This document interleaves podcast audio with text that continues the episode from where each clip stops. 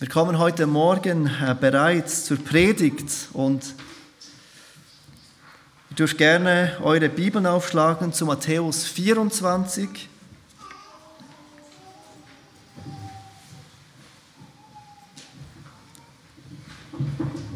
Heute ist der dritte Advent und es erschien mir heute nicht passend, oder ich sage so, es erschien mir passender, über den Advent und die Wichtigkeit und die Bedeutung des Advents zu sprechen, als, über, als im ersten Korinther weiterzumachen. Und so sind wir heute Morgen in drei verschiedenen Texten und wir fangen an im Matthäus 24. Heute Morgen ist der dritte Advent und das Wort Advent bedeutet Ankunft. Ich weiß nicht, ob euch das bewusst ist. Das Wort Advent bedeutet Ankunft. Und in dieser schönen Zeit des Jahres bereiten wir uns vor auf die Ankunft. Die Ankunft unseres Retters Jesus Christus. Und zum einen erinnern wir uns an diese erste Ankunft. Mit jedem Advent im Dezember kommen wir näher an den Tag, an dem wir besonders an dieses erste Kommen von Jesus Christus erinnert werden. Dass wir daran erinnert werden, dass Gott Mensch wurde, an diese wunderbare Botschaft. Dass dieser heilige Gott zu uns kommt, uns Menschen nahe kommt in unserer Not und Schwachheit. Und dass wir damit, indem er uns nahe kommt, ihm nahe kommen dürfen. Nächsten Sonntag ist bereits der vierte Advent. Wir werden an diesem vierten Advent besonders an dieses erste Kommen von Jesus Christus denken, wie dieses Licht in diese dunkle Welt kam und Hoffnung bringt. Advent, also Ankunft, bezieht sich aber nicht nur auf diese erste Ankunft, dieses erste Kommen von Jesus Jesus Christus. Und das ist uns manchmal heute gar nicht mehr so bewusst, wenn wir den Adventskranz, die Kerzen anzünden. Dass es eben nicht nur um diese erste Ankunft geht, sondern dass wir mit dem Advent auch die zweite Ankunft, die Ankunft, die wir noch erwarten, feiern und daran gedenken, uns darauf besinnen. Und dieses zweite Kommen unseres Herrn und Retters, Jesus Christus. Auf sein Kommen nicht in der Krippe, nicht in Schwachheit, sondern in Macht und Herrlichkeit am Ende der Zeit. Das Wort Advent ist eine lateinische Übersetzung des griechischen Wortes Parousia, welches uns in den Bibelübersetzungen nicht nur mit Ankunft, sondern auch mit Wiederkunft übersetzt wird. Und wenn es um die Wiederkunft von Jesus Christus geht, dann ist oft die Tendenz darüber zu diskutieren, wie sich diese Ereignisse, diese Einzelheiten genau erfüllen werden. Es gibt da verschiedene Theorien, verschiedene Überzeugungen und verschiedene Leute können ganz vehement ihre verschiedenen Überzeugungen erklären, darüber diskutieren. Immer wieder gibt es auch einmal Gruppierungen und Menschen, die sich sogar daran wagen, ein genaues Datum für die Wiederkunft, für die Wiederkunft von Jesus Christus in Herrlichkeit festzulegen. Und auch wenn es spannend ist, sich mit Einzelheiten der Wiederkunft zu beschäftigen, dürfen wir nicht vergessen, dass die Texte in der Bibel, die von der Wiederkunft sprechen, dies nicht unbedingt mit der Absicht tun, dass wir uns eine klare Abfolge vorstellen können, sondern diese Texte wollen uns herausfordern. Mit der Erinnerung, dass Jesus Christus wiederkommt, wollen sie in uns ganz bestimmte Dinge wecken. Sie wollen uns aufrufen zu ganz bestimmten Handlungen. Und wir wollen uns heute Morgen drei dieser Absichten zusammen anschauen. Drei dieser Absichten, die diese Texte, die von der Wiederkeit sprechen, in uns wecken wollen. Also die Adventszeit sollte uns nicht nur an die Weihnachtszeit erinnern, obwohl die Weihnachtszeit wunderschön ist und obwohl dieses erste Kommen von Jesus Christus an Wichtigkeit nicht überbietend werden kann. Aber Advent soll uns auch auf dieses zweite Kommen von Jesus Christus erinnern und uns dafür vorbereiten. Wenn wir diese Kerzen anzünden dieses Jahr, sollten wir uns fragen, sind wir auch vorbereitet auf dieses zweite Kommen von Jesus Christus? Wie gesagt, wir werden uns heute Morgen drei dieser Texte, die von der Wiederkunft sprechen, anschauen. Und der erste Text finden wir in Matthäus 24, die Verse 36 bis 44. Und hier finden wir gleich diese erste Absicht, die einen solchen Text in uns bewirken will. Und dieser Aufruf von diesem Text ist, sei bereit. Sei bereit, Jesus wird wiederkommen. Jesus gibt hier in Matthäus 24 die sogenannte Ölbergrede, nur ein paar Tage vor seinem Tod, vor seinem Tod am Kreuz. Und es ist die letzte von fünf Reden im Markus-Evangelium. Es ist passend, dass er hier vor seinem Tod und als letzte Rede davon spricht, was am Ende der Zeit geschehen wird. Und wir lesen den Text ab Vers 36 bis und mit Vers 44. Um jenen Tag aber und die Stunde weiß niemand. Auch die Engel im Himmel nicht, sondern allein mein Vater. Wie es aber in den Tagen Noahs war, so wird es auch bei der Wiederkunft des Menschensohnes sein.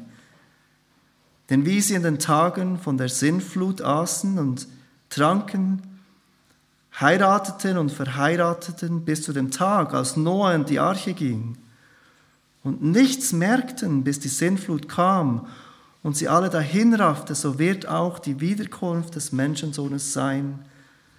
Dann werden zwei auf dem Feld sein, der eine wird genommen und der andere wird zurückgelassen. Zwei werden auf der Mühle mahlen, die eine wird genommen und die andere wird zurückgelassen. So wacht nun, da ihr wisst, da ihr nicht wisst, in welche Stunde euer Herr kommt. Das aber erkennt, wenn der Hausherr wüsste, in welche Nachtstunde der Dieb käme, so würde er wohl wachen und nicht in sein Haus einbrechen lassen. Darum seid auch ihr bereit, denn der Sohn des Menschen kommt zu einer Stunde, da ihr es nicht meint. Jesus ist hier mit seinen Jüngern unterwegs, er ist aus Jerusalem hinausgegangen auf diesen Ölberg und er antwortet hier auf die Frage der Jünger. Eine Frage, die wir so gut nachvollziehen können. Wann kommt das Ende? Und was wird das Zeichen seiner Wiederkunft und des Endes der Weltzeit sein? Wann kommt sein Ende? Eine Frage, die wir uns sicher auch schon gestellt haben. Kommt sein Ende bald? Wann kommt es? Sind wir schon mittendrin in dieser ganz, in dieser ganz letzten Zeit, in dieser Zeit vor seinem Kommen? Und Jesus Antwort ist, niemand weiß die Zeit, niemand weiß den Tag oder die Stunde. Der Zeitpunkt seiner Wiederkunft ist nicht bekannt. Und sie wird auch nicht vorher bekannt gegeben. Es wird sein wie in den Tagen Noahs, führt Jesus weiter aus. Noah baute seine Arche. Er ruft Menschen auf, umzukehren, aber die Menschen hören nicht. Die Menschen sehen keine Dringlichkeit, dass irgendetwas Gewaltiges passieren wird, dass das Gericht kommen wird über sie. Sie sehen keinen Grund von ihren verkehrten Leben umzukehren, irgendetwas zu ändern, ihre gewohnten Leben aufzugeben. Die Menschen essen, sie trinken, sie heiraten. Kurz gesagt, sie gehen ihrem Alltag nach. Sie feiern Feste. Es gibt keinen Grund für sie, irgendwelche Panik zu haben. Es gibt keinen Grund für sie, irgendetwas zu überdenken von ihrem Leben. Es gibt keinen Grund für sie zu erwarten, dass Noah recht hat. Mit seiner nicht optimistischen Rede, dass Gericht kommen wird über diese Erde. Und sie hören lieber den Leuten zu, die positiv sprechen. Die sagen, nein, es bleibt gut, es ist gut. Wir müssen nichts ändern. Sie sind keinen Grund, dass sich irgendein dramatisches Ende naht und dass ihre Seelen in großer Gefahr sind. Und dann plötzlich, obwohl Noah davon spricht, kommt diese Sinnflut ganz unerwartet über diese ganze Erde und rafft alle dahin außer Noah und seine Familie, die sicher sind in dieser Arche. So wird auch die Wiederkunft sein, sagt Jesus. Zwei sind auf dem Feld, einer wird genommen, der andere wird zurückgelassen. Zwei sind auf der, malen auf der Mühle, der, die eine wird genommen, die andere wird zurückgelassen. Das Leben, wie Jesus beschreibt, ist ganz alltäglich. Menschen rechnen nicht damit, dass dieses Gericht über sie kommen wird. Und plötzlich ist diese Stunde da. Plötzlich gibt es kein Zurück mehr. Dieses Gericht, das Gott in seiner ganzen Bibel ankündigt, ist da und es kommt über die ganze Erde. Und Menschen können diesem Gericht nicht mehr entfliehen, sie können nicht mehr zurück. Und Jesus sagt seinen Jüngern deshalb, wacht in Vers 42. Deshalb seid wachsam. Und darum seid auch ihr bereit, sagt er im Vers 44. Seid zu jeder Zeit bereit, dass Jesus zurückkommt.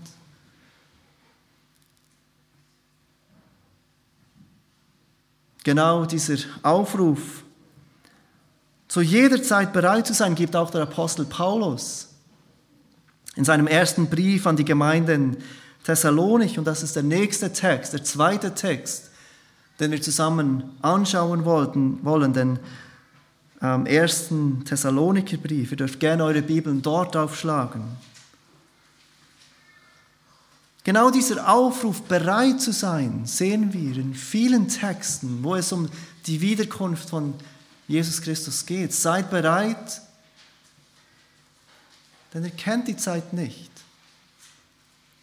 Er wird nicht genau einem Schema folgen und jetzt wissen alle, okay, jetzt stehen wir kurz bevor.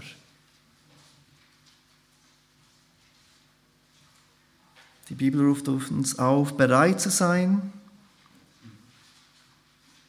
aber das ist nicht alles, was die Bibel bezweckt mit der Erinnerung an die Wiederkunft von Jesus. Und das bringt uns zum zweiten Punkt. Der erste Punkt ist, sei bereit. Der zweite Punkt ist, sei ermutigt. Sei ermutigt. Wir lesen 1. Thessaloniker 5, ab Vers 1. Von den Zeiten und Zeitpunkten aber braucht man euch, Brüdern, nicht zu schreiben denn ihr wisst ja genau, dass der Tag des Herrn so kommen wird wie ein Dieb in der Nacht.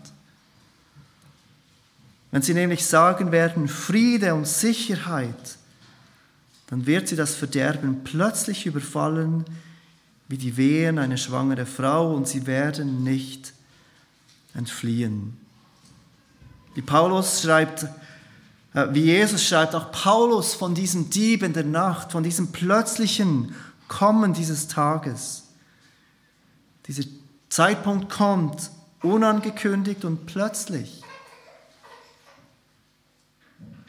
Aber wir, auch hier sehen wir diesen Gedanken, sei bereit. Aber dieser Aufruf, den wir so oft als Drohung wahrnehmen können, ist nicht als Drohung gedacht. Dieser Aufruf sei bereit ist keine Drohung für uns Christen und genau das ist der Punkt von Paulus. Lest, wie Paulus diesen Tag weiter beschreibt, ab Vers 4.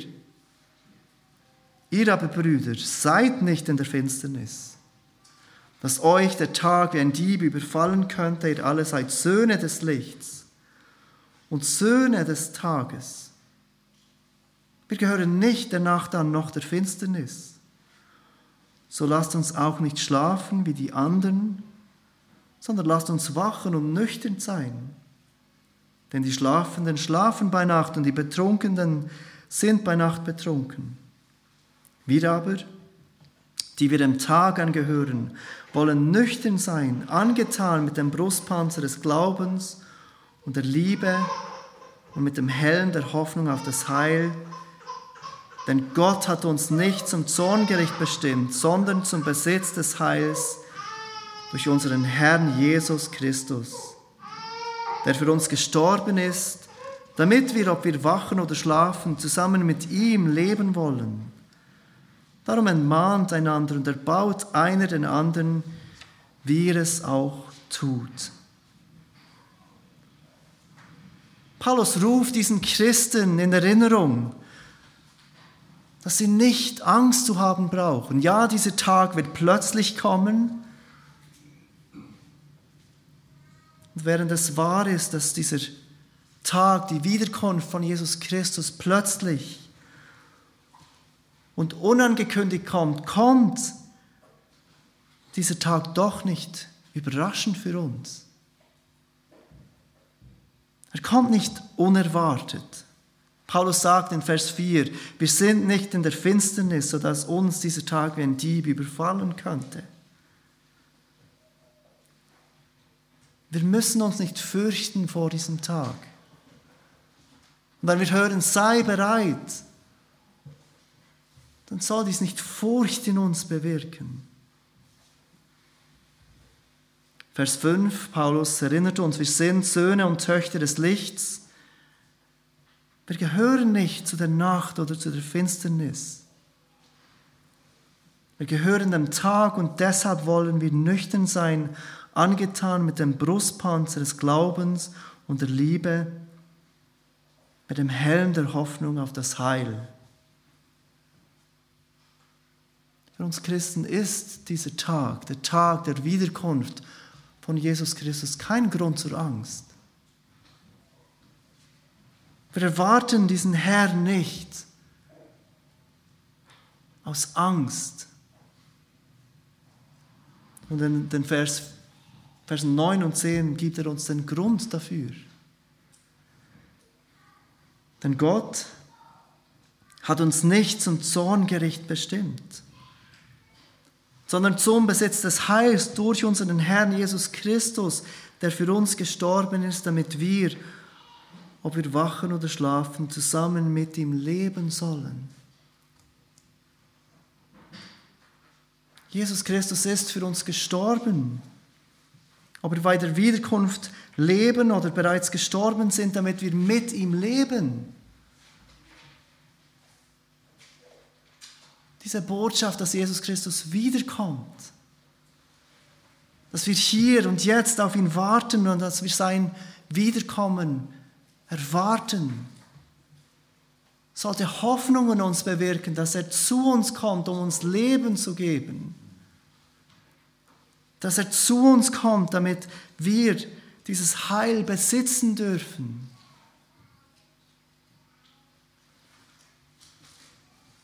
Ja, wenn Jesus Christus zurückkommt,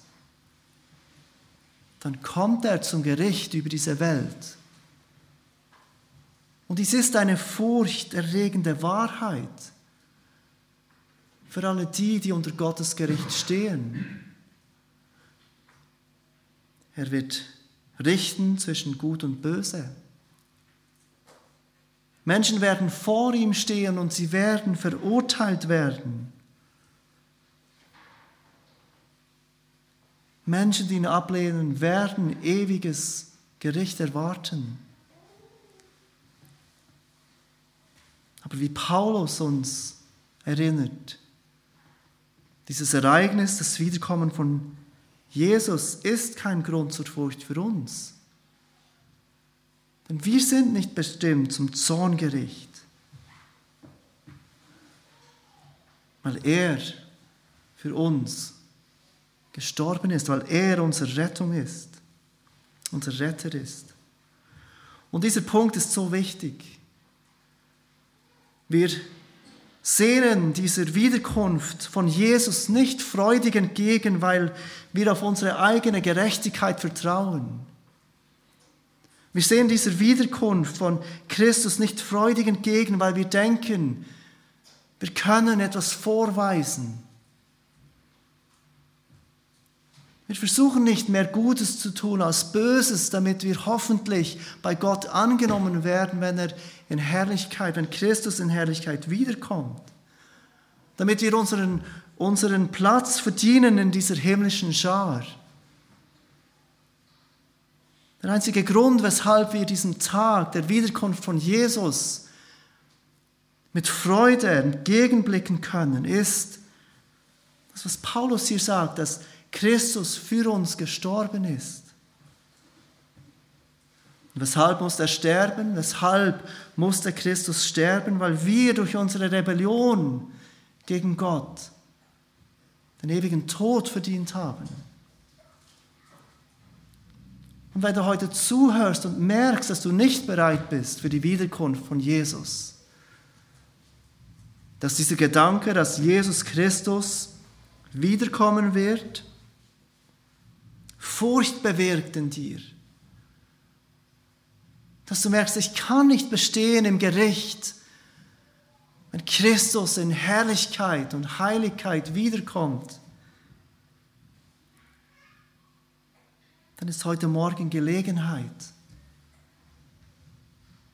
dich neu an Weihnachten zu erinnern, das erste Kommen von Jesus, dass er kam, um sein Leben zu geben, dass er kam, um sein, ein Leben in Gehorsam zu leben, damit er sein gehorsames, perfektes Leben geben könnte, als Lösegeld, stellvertretend für alle, die glauben, die sich ihrer Schwachheit und Sündhaftigkeit bewusst sind. Und dass er nach drei Tagen siegreich auferstanden ist damit wir heute Morgen vor ihm stehen dürfen in Heiligkeit und Gerechtigkeit durch seine Vergebung. Im Vers 11 macht Paulus deutlich, wie wir mit dieser Botschaft, was wir mit dieser Botschaft der Wiederkunft tun sollten. Wir sollten bereit sein. Wir sind aufgerufen, zu jeder Zeit bereit zu sein, dass er jetzt wiederkommen könnte. Aber diese Botschaft der Wiederkunft dient uns als Ermutigung. Und so sagt er im Vers 11, darum ermahnt oder ermutigt einander oder baut einer den anderen, wie er es auch tut. Bereits im letzten Kapitel vom 1. Thessaloniker Kapitel 4, ganz am Ende, hat er davon gesprochen, dass diese Wiederkunft oder diese Botschaft der Wiederkunft Trost bewirken soll. Und jetzt hier im Vers 11 erinnert er uns, dass diese Botschaft der Wiederkunft dazu dient, dass wir einander ermahnen und ermutigen und erbauen mit dieser Wahrheit. Das Wort ermahnt bedeutet auch ermutigt. Ermutigt einander, erbaut einander, einer der anderen. Jesus kommt zurück. Diese Botschaft, dass Jesus zurückkommt, ist kein Grund der Furcht für uns. sondern ein Grund, ermutigt zu sein. Für alle, für die er gestorben ist, für alle, die auf ihn vertrauen. Johannes 14 sagt Jesus zu seinen Jüngern, dass sie sich nicht fürchten sollen. Und er sagt, warum? Er wird in das Haus seines Vaters gehen, das viele Wohnungen hat. Und dann sagt er, ich gehe hin, um euch eine Stätte zu bereiten, und wenn ich hingehe und euch eine Stätte bereite, so komme ich wieder und werde euch zu mir nehmen, damit auch ihr seid, wo ich bin. Ist diese Botschaft, dass Jesus wiederkommt, eine Ermutigung für dich? dass Jesus kommt, um dich zu sich zu nehmen, dass du in Ewigkeit bei ihm sein wirst. Dass du dort sein wirst, wo er jetzt ist. Jesus kommt zurück. Sei bereit, aber sei ermutigt. Im Neuen Testament sehen wir noch einen dritten Aufruf, wenn die Wiederkunft von Jesus Christus thematisiert wird.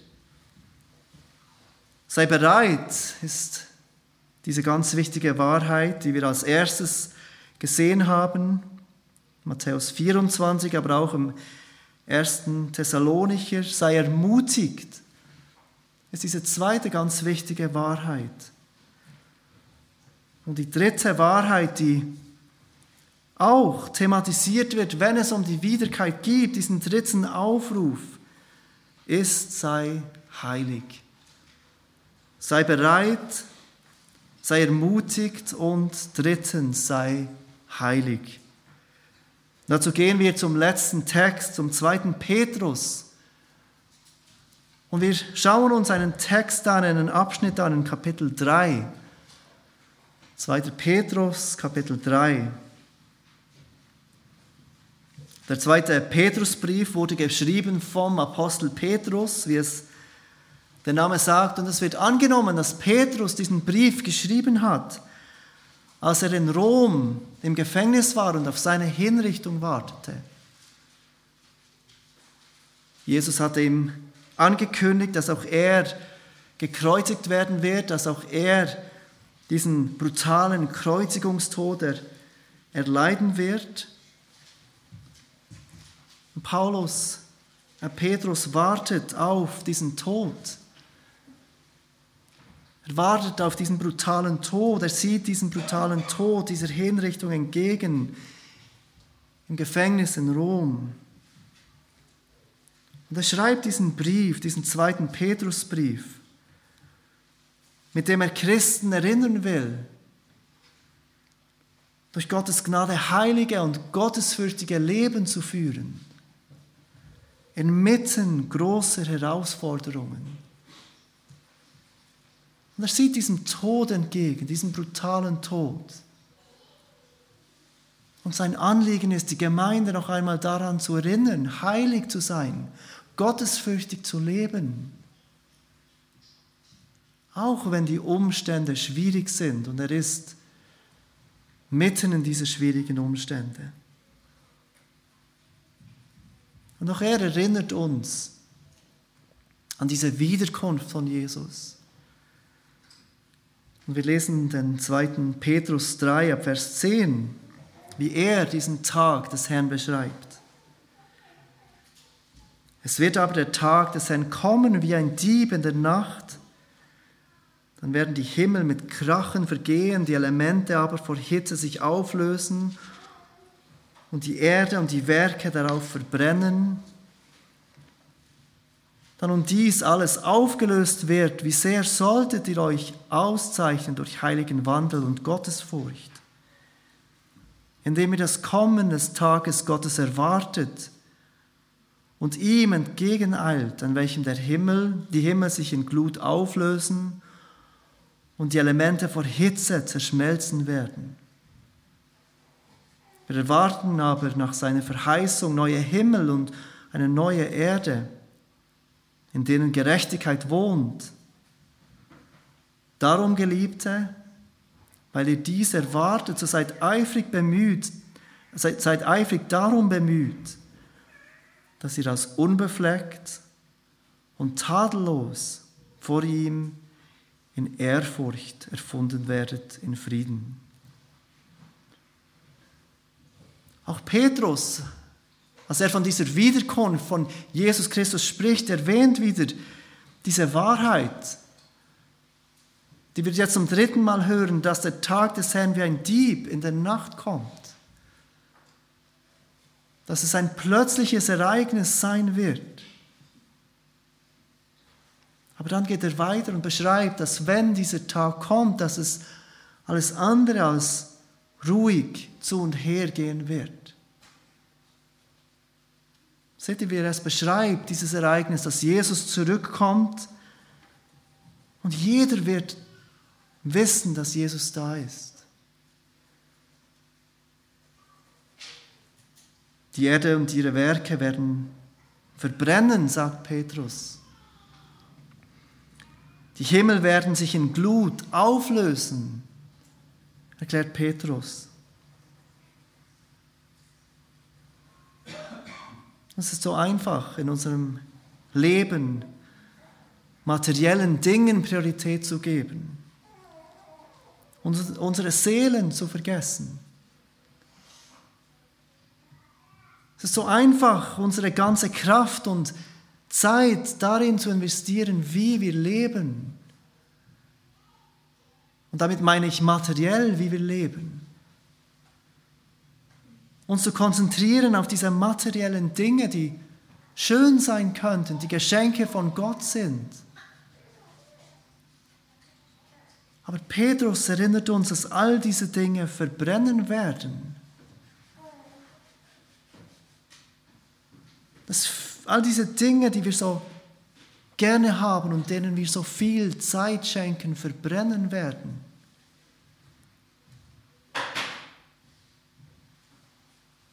Aber er sagt uns, dass dies kein Grund zur Verzweiflung ist.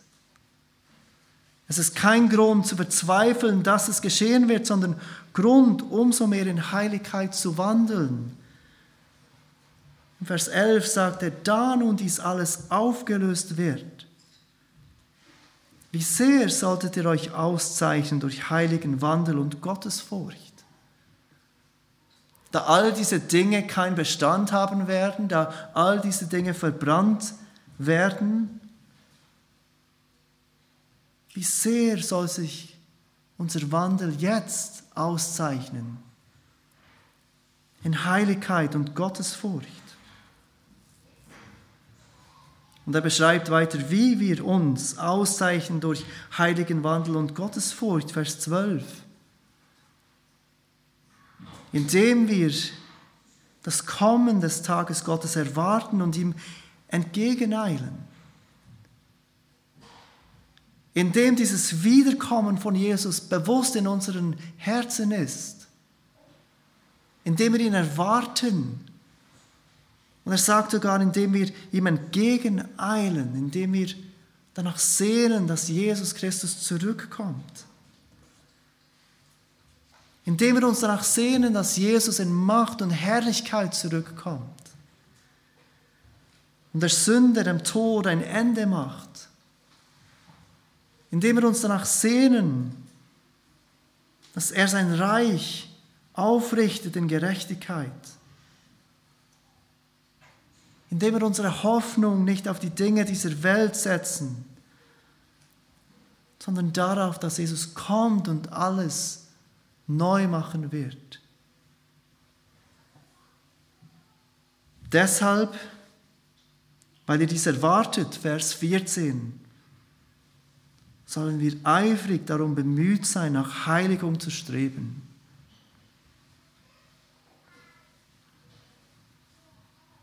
Ich habe am Anfang erwähnt, dass wir mit jedem Advent, mit jedem Sonntag, an dem wir diese, eine dieser Kerzen anzünden, mit jedem Tag, an dem wir eines dieser Türchen am Adventskalender auftun, dass wir Weihnachten immer näher kommen.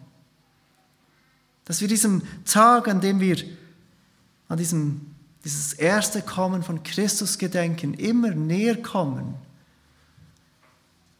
Das gleiche gilt für das zweite Kommen Jesus.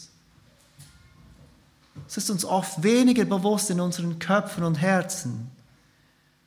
Jeder Tag, an dem wir eines dieser Törchen öffnen, kommen wir auch der zweiten Wiederkunft von Jesus näher. Jedem Adventssonntag, an dem wir Advent feiern und auch an jeder Weihnacht, jedes Weihnachtsfestes, das wir feiern, kommen wir diesem Tag näher, an dem Christus wiederkommt.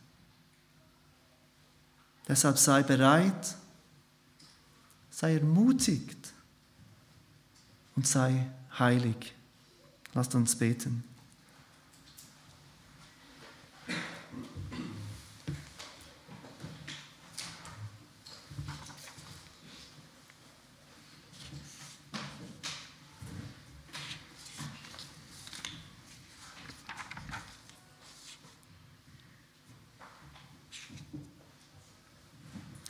Vater, wie einfach ist es in der Weihnachtszeit nicht nur dieses erste Kommen von Jesus zu vergessen, sondern so beschäftigt zu sein mit den Dingen, die wir erledigen müssen, den Dingen, die wir kaufen müssen, den Dingen, die wir vorbereiten müssen. Und wie einfach ist es auch in dieser schönen Zeit zu vergessen, dass uns diese Zeit nicht nur erinnert an das, was passiert ist, sondern auch an das, was kommt. Wir bitten dich, dass du uns hilfst, diese Zeit zu brauchen, um bereit zu sein auf die Wiederkunft von Jesus. Um uns mit dieser Wahrheit und diesen Gedanken, dass Jesus zurückkommt, zu ermutigen, weil wir wissen dürfen, dass er nicht zum Gericht für uns zurückkommt, sondern damit wir bei ihm sein dürfen. Aber dass wir gleichzeitig auch heilig leben dürfen, weil wir wissen, dass Jesus wiederkommt. Wir danken dir für dein Wort, wir danken dir für deine Wahrheit. Und wir bitten dich, dass du dein Wort in unseren Herzen bewahrst und aufgehen lässt, damit unsere Leben reichlich Frucht bringen dürfen. Amen.